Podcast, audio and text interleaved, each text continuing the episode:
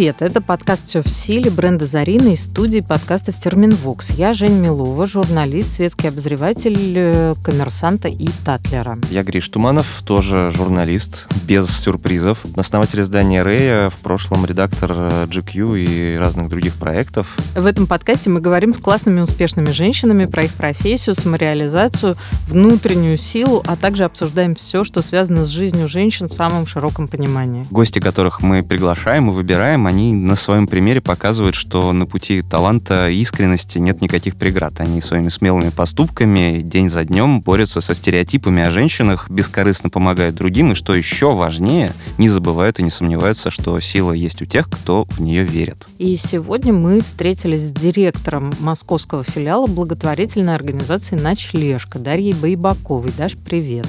Привет. Даша, до ночлежки вы 10 лет работали финансовым аудитором. Казалось бы, это ну, резкий переход из одной сферы в другую. Это необычная и редкость. Евгения, Ваше утверждение сомнительно. Зарина, мы уже по тебе соскучились. Если кто-то не знает, это наш голосовой помощник Зарина. Она все знает и не забывает об этом сообщить. Ну давай, рассказывай, почему мое утверждение, как ты говоришь, сомнительно. Во-первых, передразнивать машину некрасиво.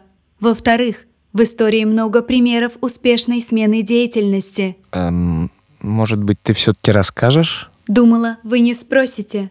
Писатель Джек Лондон долгое время трудился матросом на корабле, а Джоан Роулинг пока не написала первую книгу о Гарри Поттере – была обычным секретарем. Ну, или Терри Крюс, вот этот большой раскачанный актер из Бруклин 9.9. Все ненавидят Криса и вот этой дикой рекламы дезодоранта.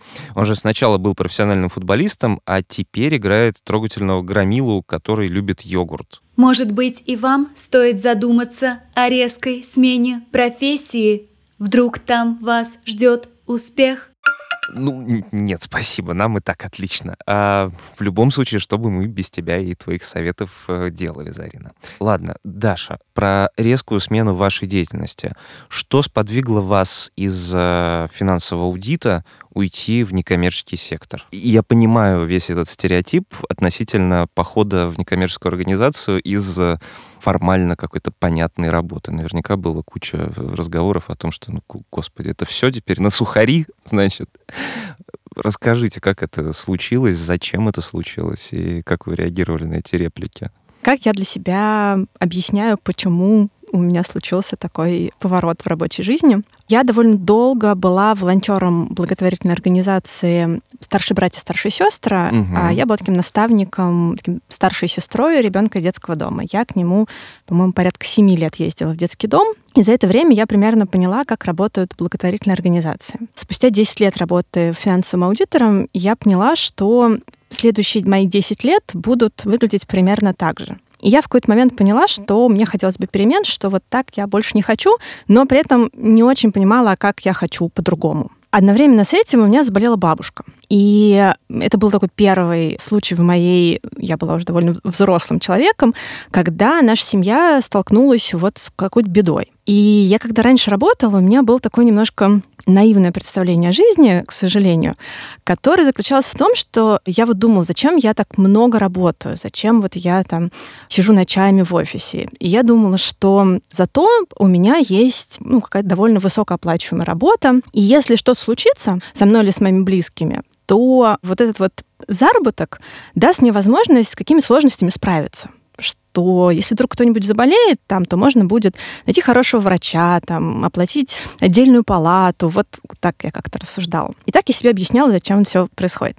А когда заболела бабушка, и мы стали ходить с ней по врачам, выяснилось, что все устроено совсем не так. Что главное, что в такой момент нужно, как mm-hmm. мне тогда показалось, это чтобы кто-то взял тебя за руку и сказал, что вот смотри, вот сейчас вот так, ты делай раз, два, три, потом будет вот так. Вот здесь, значит, люди, которые помогут, например, твоей маме, которая сейчас тяжелее всего, потому что ее мама заболела. Дальше вас ждет вот это, и вам нужно там подготовиться к вот этому. А таких людей не было. И это было самое тяжелое, что ты чувствуешь себя невероятно одиноким в этот момент. И я подумала, что надо же, а вот есть люди, у которых вот быть рядом в такой момент, потому что с такой ситуацией сталкивается, ну, у нас не было ничего особенного. У бабушки была онкология, это, в общем, довольно частая история. Помимо онкологии есть миллион разных жизненных ситуаций, когда нужна помощь. И я подумала, что надо же, а есть вот же люди, у которых вот быть рядом в такой тяжелый момент — это работа. И я подумала, интересно, а почему я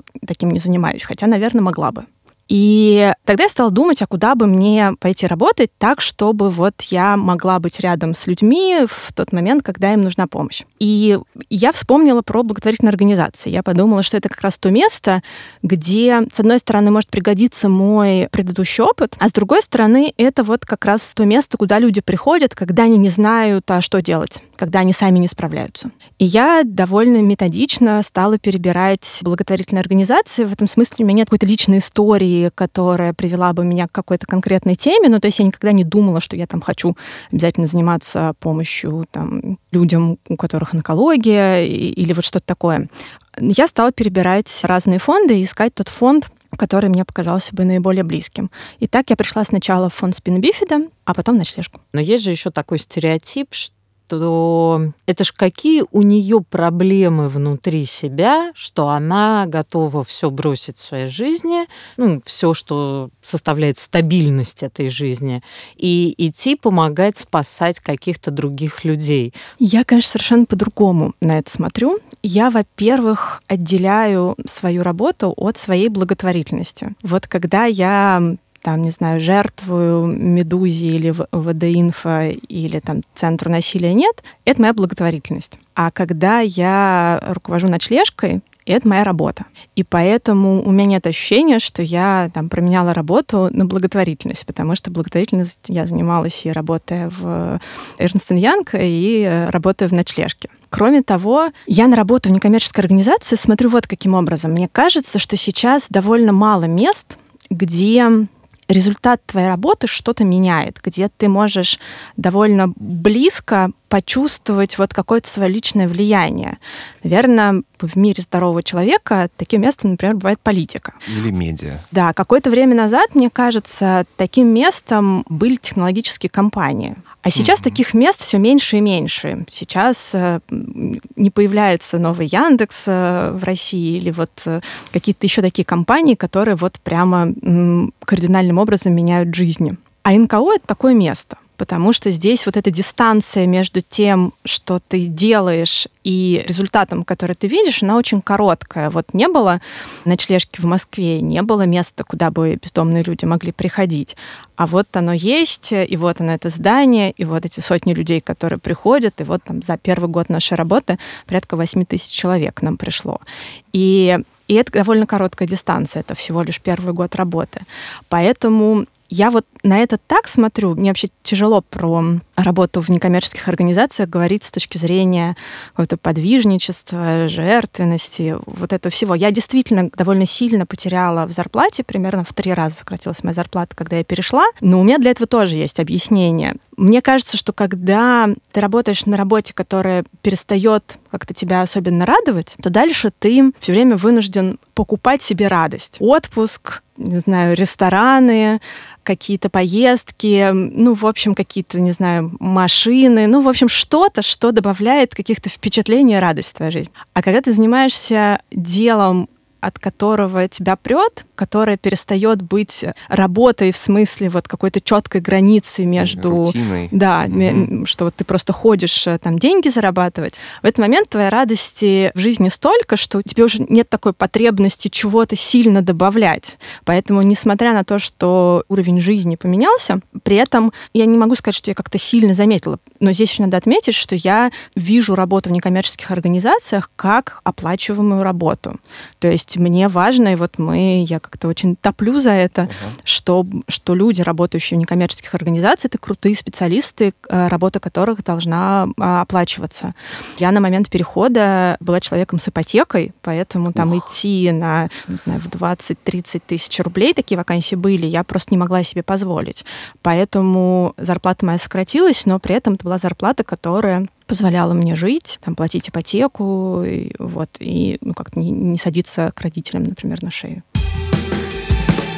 Ну, вообще, у нас, кажется, просто это исторически стереотипно так сложилось, ну, что НКО, правозащита, помощь другим, она в России традиционно какая-то про самоотверженность, жертвенность, не знаю, с очень таким диссидентским налетом. Но сейчас, кажется, вот с приходом, в общем, перегоревших людей из очень серьезных институций с точки зрения бизнеса, с точки зрения корпоративного устройства и экспертизой, кажется, это чуть-чуть оздоравливается. Но вроде бы есть какая-то такая обратная точка зрения, да, относительно того, что в смысле у них такие большие зарплаты? В смысле они торгуют мерчем? Мы наблюдаем регулярно, как друзья и знакомые, а также не друзья и не знакомые хейтят Митю Олешковского, который, кажется, демонстрирует миру в своем частном фейсбуке, что он не... живет нормальной жизнью. Ну, живет нормальной жизнью. Вполне для его возраста у него задержки в финансовом развитии личном нет. То есть понятно, что он не шикует, и у него нет какого-нибудь тайного майбаха где-то в гараже, но просто он э, не ходит в одном и том же свитере 10 лет, и это порождает огромный протест. Но людей вот... это по-прежнему шокирует почему-то, что человек из НКО может вести ну, там, нормальную нормальную жизнь. Вот как с этим работать? В смысле, ну вот как с этим жить? То есть у вас э, на работе и так много стресса. Вы действительно сознательно выбрали работу, которая не заканчивается в 7 часов вечера, и уйдя с которой можно не думать о ней, угу. а думать о книгах и прекрасно жить жизнь. И тем не менее, вот есть люди, которые считают, что вам должно быть как-то круглосуточно не здорово. И эти же люди, как бы можно было бы сказать, да и не думай о них, но по идее, эти же люди должны ну, в идеале стать жертвователями? Вот как э, выстраивать диалог? Это действительно непростой вопрос. Во-первых, мне кажется, это вопрос об экспертности некоммерческих организаций. Потому что есть такое ощущение у некоторых людей, что благотворительностью примерно все знают, как заниматься. Но если мы вот так это формулируем, то это действительно может, наверное, показаться, что это какая-то очень простая работа. А мне кажется, что работа в некоммерческих организациях — это работа по решению социальных проблем. И вот то, а как решать социальную проблему, то есть как помогать, например, бездомному человеку так, чтобы он выбрался с улицы. И это работа, которой должны заниматься профессионалы. На ночлежке был период, когда, например, социальные работники и психологи были волонтерами. Или когда зарплаты были настолько низкие, что социальные работники совмещали работу в ночлежке еще с там, двумя-тремя работами. И это все, конечно, нехорошо, потому что если человек все время думает о том, а как выживет его семья, то он, конечно, не может профессионально заниматься работой и помощью другим людям. Поэтому, если мы вот на мой взгляд, некоммерческие организации — это профессиональные ребята, которые решают социальные проблемы. И поэтому для того, чтобы они могли этим заниматься, их зарплата должна позволять им не думать о выживании, как минимум. Ну и потом, чтобы некоммерческие организации развивались, социальные проблемы решались, туда должны приходить крутые специалисты. Чтобы крутые специалисты приходили, конечно, финансовый вопрос — это вопрос, который имеет значение. При этом вы действительно правы. Если в некоммерческих организациях люди будут получать сильно больше, например, чем в коммерческих организациях, то для жертвователей это может быть вопросом ну, какого-то доверия.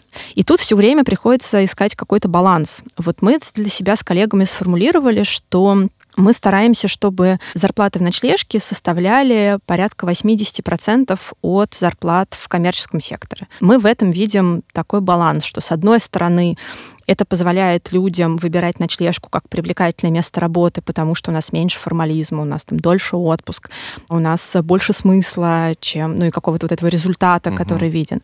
С другой стороны, это позволяет людям закрывать свои базовые потребности, там ездить в отпуск, не думать о завтрашнем дне, но при этом это, конечно, пока не зарплаты равные коммерческим компаниям. Я тут какое-то время уже хожу и думаю о том, что в известном смысле же указания относительно благотворительной деятельности были выданы нам всем еще в Ветхом Завете. Ну, если вы ориентируетесь на Библию как на книгу, которая что-то полезное сообщает. И там, в принципе, ну, все очень просто. 10% отдаешь кому-то в помощь. Как вам кажется, с какого какого уровня дохода человек уже ну, не должен, но может. может задумываться о том, чтобы другим помогать. Ох, мне кажется, что вообще желание помочь — это такое, такое естественное желание любого человека. И я скорее думаю про то, а какие возможности должны быть. То есть люди помогают тогда,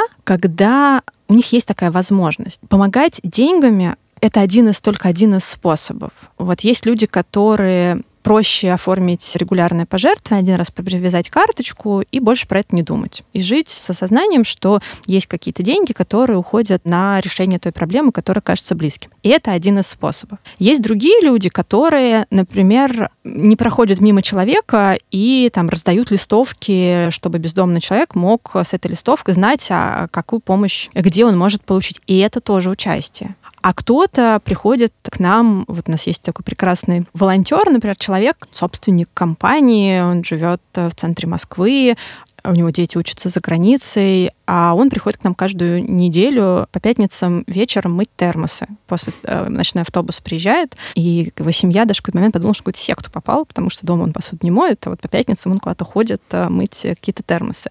И это его участие, и это огромная для нас помощь, потому что ночной автобус приезжает, есть целая команда волонтеров, которые дальше моют термосы, или, например, люди, которые раздают еду, или те, кто работает в нашем пункте выдачи. В общем, финансовая поддержка для меня это только один из способов. Есть миллион других способов, а как можно помогать. И тут, на мой взгляд, важно выбрать, как вот тему, которая откликается, так и способ, который не создает вот это вот чувство во что ты отдаешь то, чего не хочешь отдавать, или делаешь то, что тебе не хочется делать. А помогать можно и, например, совмещая эту помощь с своей профессиональной деятельностью. Кто-то дизайнер, и кто-то там помогает нам с версткой каких-нибудь макетов. Фотограф, кто-то приходит, вот в субботу придет фотографировать наш день широко распахнутых дверей.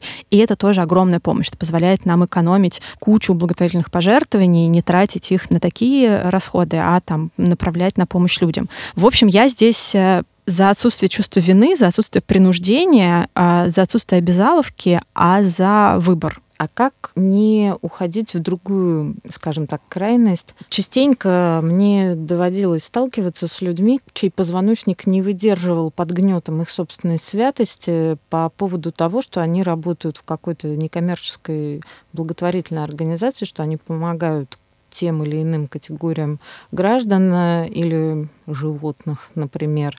И вот не приходит ли вам в голову мысли серии «Да я по пять часов на морозе раздаю, значит, горячие обеды бездомным людям, поэтому, наверное, я права еще по ряду других вопросов».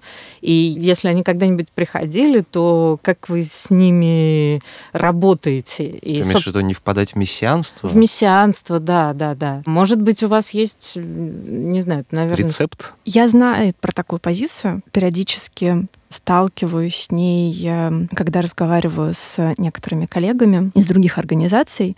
Человеку с таким подходом в ночлежке будет очень некомфортно, потому что базовая ценность ночлежки — это равенство с людьми, которые приходят к нам за помощью. Мы считаем, что мы от тех людей, которые называем их клиентами ровно по этой причине. Мы не называем их подопечными, потому что, ну, как часто называют, например, в благотворительных организациях, потому что нам кажется, что в слове подопечный есть такое немножко, как будто мы на табуреточку встали а, и сверху и пытаемся облагодетельствовать людей. А мы не смотрим так. А мы считаем, что люди, которые к нам приходят, э, ничем от нас не отличаются, за исключением того, что вот сейчас у нас более благополучный период жизни, а у них менее благополучный.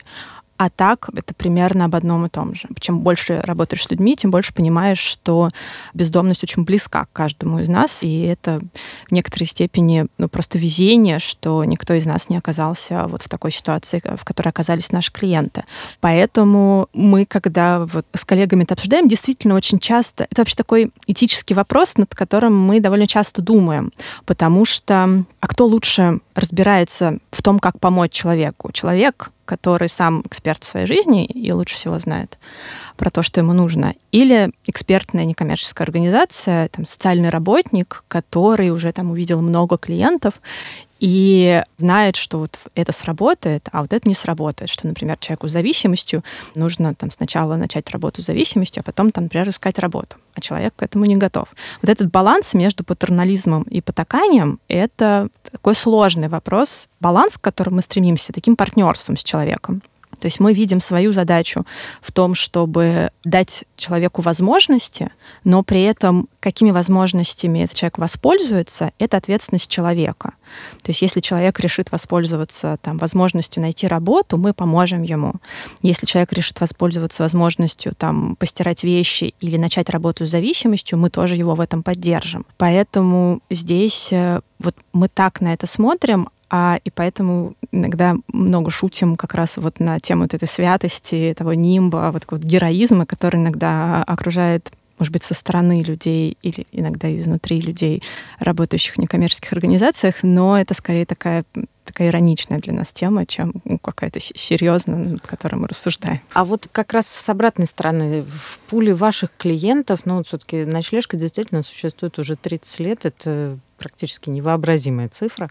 Нет ли такого, что, условно говоря, о вас знает большее количество бездомных, чем к вам приходит, потому что общение с вами налагает на этого бездомного сейчас человека тоже какую-то ответственность. А он ее не хочет, э, отрицает и не готов. Не работать с зависимостью, например, не искать работу. Есть ли такое? Или те, которые менее сознательные, приходят там, не знаю, помыться, постираться и за обедом, а более сознательные как-то в общем, как, как э, происходит э, самоотбор ваших клиентов? Это ровно так и устроено. Я бы только говорила не про сознательность, а про внутренний ресурс. То есть действительно у нас все проекты, они отличаются друг от друга так называемыми разными уровнями порогов. Вот есть низкопороговые проекты. Это проекты в основном гуманитарные. Это там, где от человека особенно ничего не требуется. То есть, например, за тарелкой горячего супа к ночному автобусу может прийти абсолютно любой человек. И единственное правило, которое мы просим его соблюдать, это не вести себя агрессивно. Стоять в очереди и спокойно подходить всем, потому что всем э, горячего супа хватит. И мы не требуем документов, мы даже не требуем быть, например, трезвым. В других наших проектах не так все устроено. Например, для того, чтобы прийти в наш центр на Бумажном, где консультационная служба, где неравнодуш с душем и прачечной, где пункт выдачи, туда можно прийти только трезвым. Там на входе есть дежурный с алкотестером, и если человек не трезвый, то мы просто просим его прийти в другой день трезвым. Это, конечно, требует от человека больше сил, потому что часто люди, например, не приходят восстанавливать документы или искать работу не потому, что у них не хватает какой-то сознательности, потому что никто не хочет жить на улице, холодно, тяжело, опасно, а потому что просто нет внутренних сил дойти, не пить, и выбирая между походом за восстановлением документов и ночью, когда вот ты можешь как-то согреться с помощью алкоголя, к сожалению, ну, это непростой выбор. Но при этом как только человек находит в себе эти силы, то он обычно ну, стараются все правила соблюдать. И эти пороги, они у нас выстроены таким образом не потому, что вот нам как-то не знаю, мы великие борцы с алкоголем, а, хотя, конечно, он создает много сложностей для людей, сколько? Потому, что, например, восстанавливать документы или заниматься трудоустройством человека с э, зависимостью а, не очень эффективно потому что документы теряются, работа пропускается, а мы по меркам даже многих благотворительных организаций в России очень небольшая организация с довольно ограниченными возможностями. Поэтому мы всегда вынуждены балансировать между огромным количеством людей, которые к нам приходят, и теми ресурсами, которые у нас есть, и распределять их вот как-то на максимальное количество людей. Поэтому вот устроена такая система порогов. Но при этом есть люди, например, которые могут месяцами или годами приходить к ночному автобусу и не находить в себе сил, а потом в какой-то момент все-таки дойти до консультационной службы и сформулировать запрос, например, там на восстановление документов. И для нас это огромная победа, потому что мы знаем, сколько сил нужно человеку для того, чтобы на это решиться. Благотворительная организация «Ночлежка» существует уже больше 30 лет. Она появилась в 90-м году в Санкт-Петербурге. Получается, ночлежка и бренд одежды Зарина почти ровесницы. Ой, а я, кстати, думал, что Зарина — это молодая марка. Григорий, все в этом мире относительно. Тем не менее, Зарина была основана в 1993 году на питерской фабрике «Первомайская заря». Таким образом, Зарина Первый российский фэшн-бренд с почти 30-летней историей. Первомайская заря, Зарина. Поэтому такое название. Красивая версия, но мне кажется, слишком простой. Попробуйте придумать что-нибудь получше. Как она тебя, Жень, да? Ладно, извините, э, в следующий раз поговорим. Зарина, тебе спасибо. Так вот, Даша, за 31 год, как вы верно уточнили, как трансформировалось отношение в нашей стране и обществе к НКО, благотворительности, к бездомным? Может быть, эта тема меньше стала стигматизироваться, может быть, больше? Рассказывайте. Большая такая тема. Но мне кажется, что таким главным трендом является повышение экспертности некоммерческих организаций и развитие каких-то системных программ. Даже 10 лет назад большинство некоммерческих организаций скорее фокусировались на адресной помощи, на помощи конкретным людям. Дальше, чем больше было развития, чем больше появлялась экспертность и возможность как-то перенимать, например, мировой опыт, тем больше становилось понятно, что если не заниматься системными изменениями, то количество этих клиентов, людей, которые будут обращаться за адресной помощью, никогда не уменьшится.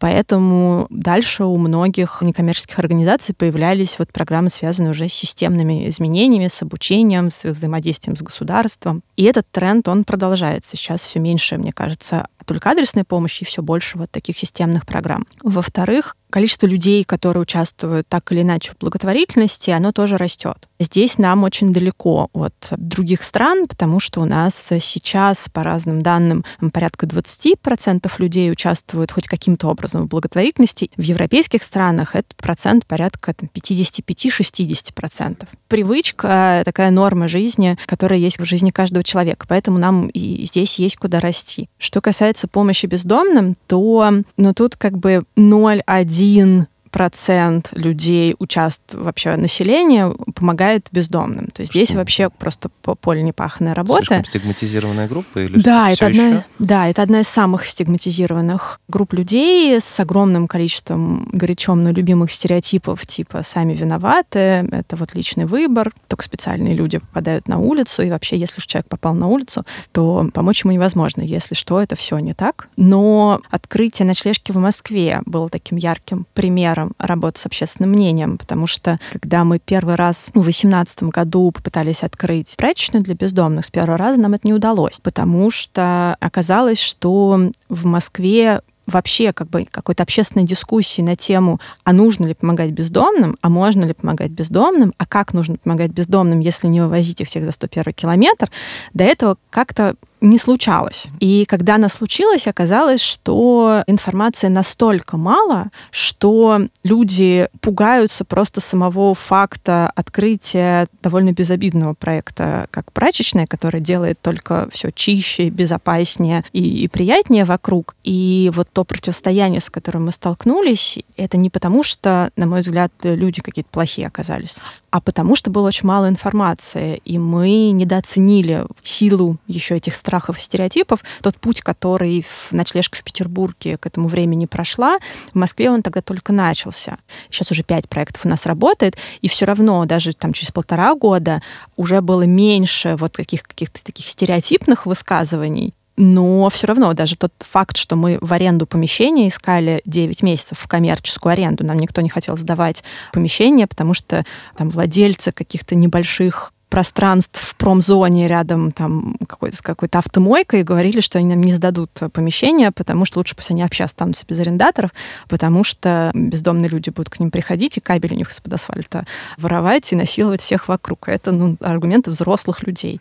И нам вот 9 месяцев потребовалось для того, чтобы найти помещение, которое мы смогли арендовать, а вот и где мы теперь работаем. Ну вот какая сила помогла вообще это преодолеть? Ведь вам же поступали, помимо прочего, и угрозы, собственно, от просто жители благословенной Беговой. И, то есть, Не самого плохого района, надо был сказать, Был ли Москвы. страх э, за себя, за свою семью, и вот что помогло с этим страхом справиться? Ну, мне кажется, что я всегда думала, что писать угрозы в социальных сетях это все-таки не то же самое, что что-то плохое сделать, с одной стороны. Просто был первый раз в моей жизни, когда какие-то незнакомые люди вдруг стали что-то такое писать, грозить, как-то тебя лично обсуждать, э, писать всякие гадости. Для меня это просто было первое время психологически не очень просто, потому что никогда в жизни я не сталкивалась с такой ненавистью людей, с которыми ты вообще даже не знаком. Но при этом сказать, что вот я прям, там, не знаю, боялась ходить по улице, не боялась. Я как-то настолько серьезно к этому не относилась.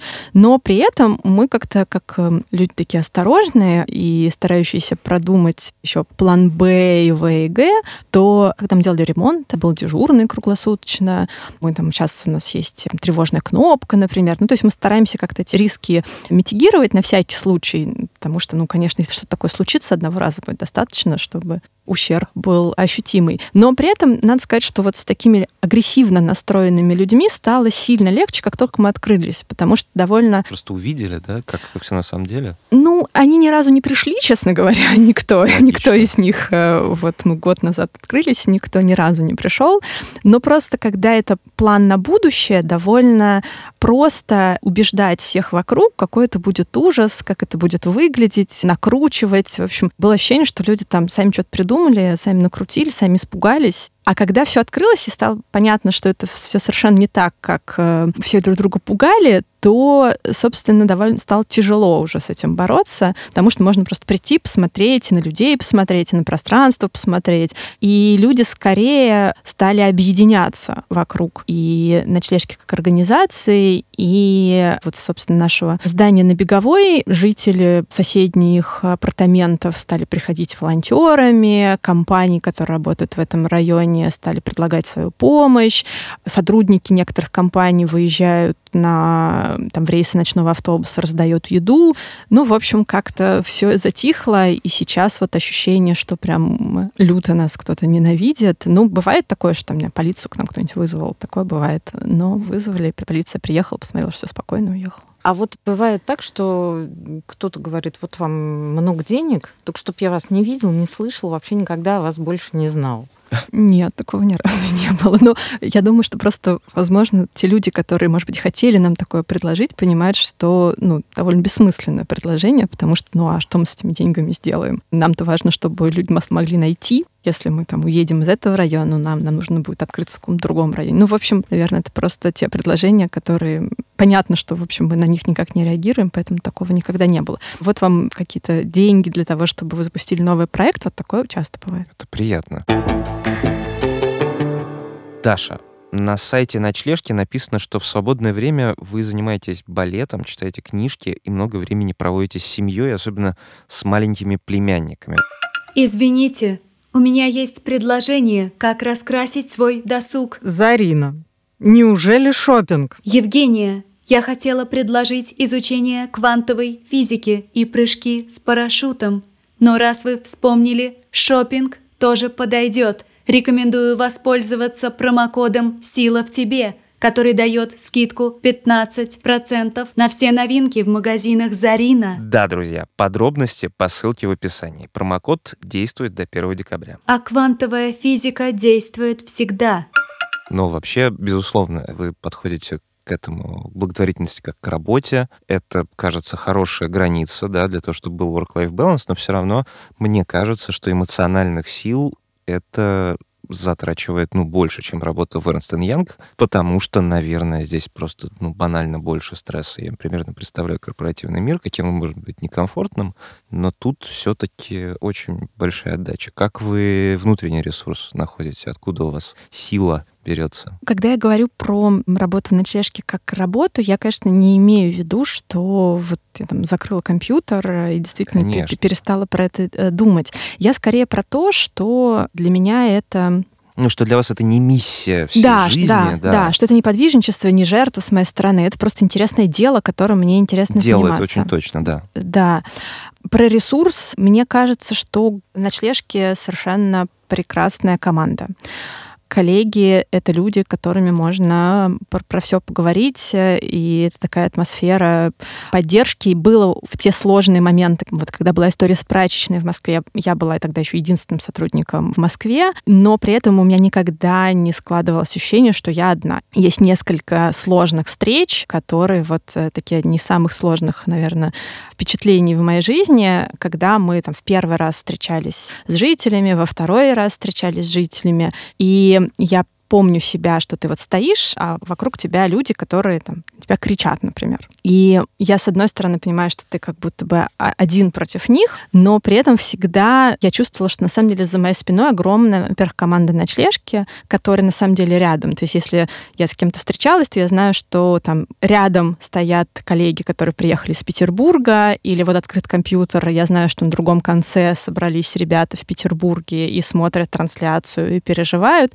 В общем, вот это это ощущение не одиночества, и это большая сила. Это то, что давало возможность э, ну, как-то идти дальше и, и не сдаваться. Кроме того, во всех сложных историях я всегда понимала, что вот в Москве ничего нет, и когда нам говорили, что у нас ничего не получится, а я понимала, что, ну, а почему в Петербурге получилось, там, в Париже получается, в Берлине получается, а почему в Москве это не получится? И вот возможность как бы посмотреть на те успешные примеры меня тоже очень поддерживала, потому что если в других местах получится, то и в Москве тоже получится. Надо просто, значит, найти способ, как это сделать. Ну и семья это такой, такой, знаете, батут, от которого я как-то эмоционально все время отталкиваюсь. То есть у меня никогда нет ощущения, что я вот как-то рухну на такое какое-то каменное дно и не смогу подняться. У меня есть ощущение, что у меня всегда есть семья, которая меня поддерживает. Семья довольно... Не просто им далось мое решение уйти э, из аудита в некоммерческие организации. Им не очень понятна вот эта концепция, когда ты меняешь работу, на которой у тебя все получается, которая дает тебе какую-то стабильность, международные командировки, приличную зарплату на абсолютную неизвестность ради какого-то смысла, который вот, значит, должен у тебя появиться. Но при всем при этом ни разу никто не сказал мне, что а, не могла бы ты уволиться, а давай это вот, по-моему, плохой выбор, который ты сделала. Наоборот, меня только спрашивали, чем мне надо помочь, точно мне платят зарплату, как они могут поучаствовать. Каждый нашел какое-то участие. Вот дедушка, например, у меня 85 лет, он каждый день э, ходит в киоск, покупает газеты. Потом эти газеты читает, аккуратненько складывает, и мне в выходные отдает, а я привожу их и кладу в наш зал ожидания, чтобы люди тоже могли эти газеты почитать. Вот дедушка так участвует и очень аккуратно к этому подходит, ни разу еще не пропустил день с газеты. Очаровательно. У нас есть Блиц. Регулярные пожертвования в НКО или одноразовое, но очень большое? Регулярные пожертвования. Это дает возможность планировать работу и чувствовать финансовую устойчивость. Лучше много людей по 50 рублей в месяц, чем одно пожертвование, ну, там, да, крупное. Тогда приют для бездомных людей или для животных? Помощь бездомным людям для меня ближе, чем помощь животным. Забрать на передержку котенка или вынести теплые вещи и еду бездомному в подъезде? У меня нет домашних животных, поэтому не уверена, что я бы справилась. Поэтому я бы постаралась найти кого-нибудь для котенка, кто больше про это понимает, а сама бы вынесла теплую еду. Но при этом, ну, то есть мне кажется, одинаково важно э, помогать и животным, и людям. И, на мой взгляд, это абсолютно нормально. И не надо себя насиловать и как-то думать, что ты недостаточно добрый, если ты там не можешь подойти или там взять к себе бездомного человека домой. Если что, не надо так делать, а лучше поддержать организацию, которая помогает. Я, в общем, за отсутствие чувства вины, а за выбор э, той темы, которая просто откликается. Благо или не благо, что в нашей стране их так много. Благотворительный марафон или 6 часов раздачи горячей еды бездомным? Но опять же, я бы для себя выбрала раздачу еды. Я вообще очень люблю ездить в нашем ночном автобусе. Но при этом ну, я просто еще бегать не очень, не очень люблю. У меня есть много тем, которые я могла бы заниматься, и не только помощью бездомным. Просто тут выбор такой, который мне довольно просто сделать. Я бы раздавала еду. Мать Тереза, которая помогала людям и привлекала участие других, не имея ничего своего, или Эдмунд Ротшильд, который, будучи потомком знаменитой богатой династии, делился собственными заработанными миллионами. Кто вам ближе? Мне, наверное, Ротшильд. Я не то чтобы хотела бы быть таким человеком, я восхищаюсь такими людьми. Но при этом я правда про себя понимаю, что это просто не мой путь. Я за, я за более системное решение, за какое-то выстраивание инфраструктуры для человека, и создание возможностей для людей. Вот такой путь помощи мне гораздо ближе. Но при этом очень здорово, что в некоммерческих организациях до сих пор довольно много людей, вот, которые через себя пропускают историю каждого человека, которые знают всех клиентов по именам. Это хорошо для тех людей, которые приходят за помощью. Это просто очень тяжело, это выжигающее такое состояние для самого человека. Это забирает весь его ресурс. Это просто, мне кажется, что в долгую так сложно. Но если у кого-то есть на это силы и как-то он готов так помогать, любые варианты помощи помощь — это хорошо. По итогам нашего Блица, конечно, хотелось бы сказать, что ваша сила именно в структурном и системном подходе, но я скажу, что она все-таки в эмпатии, потому что весь этот системный и структурный подход, э, слушая ваши ответы, он пропитан просто всей этой эмпатией, пониманием. Мне действительно очень важно далеко не отходить от людей, которые, э, которым мы помогаем, потому что ну вот, например, наш офис, там же, где работает консультационная служба, где неравнодуш, где пункт выдачи. Я езжу примерно раз в месяц на ночном автобусе. Для меня это, с одной стороны, возможность посмотреть, как работают наши проекты, чтобы понять, а что можно еще подкрутить или добавить, или чего не хватает. А с другой стороны, когда ты бесконечно, там, не знаю, планируешь бюджет, э, или разговариваешь с чиновниками, то это такая работа в долгую, и иногда хочется поближе к тем людям, которые к нам приходят, чтобы понять вообще, для кого мы все это делаем, чтобы увидеть какой-то результат, потому что, конечно, в кабинетах чиновников этого результата не дождешься. А рядом с людьми такого результата много, и он виден.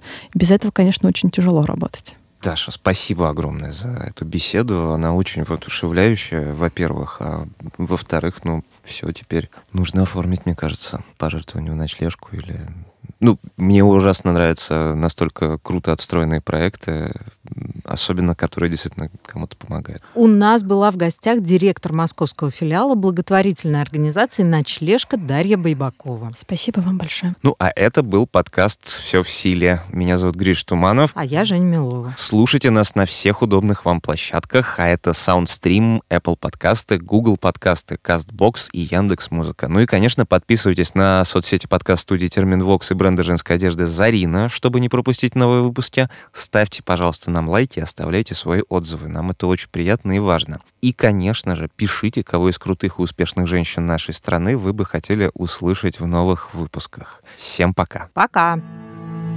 Над подкастом работали ведущие Женя Милова и Гриш Туманов, голос помощника Зарина Даниэла Селицка, звукорежиссер Евгений Дударь, композитор Павел Афанасьев, редакторы Альбина Ахатова и Дмитрий Лебедев, дизайнер Елизавета Семенова, продюсеры Альбина Ахатова и Кристина Крыжановская.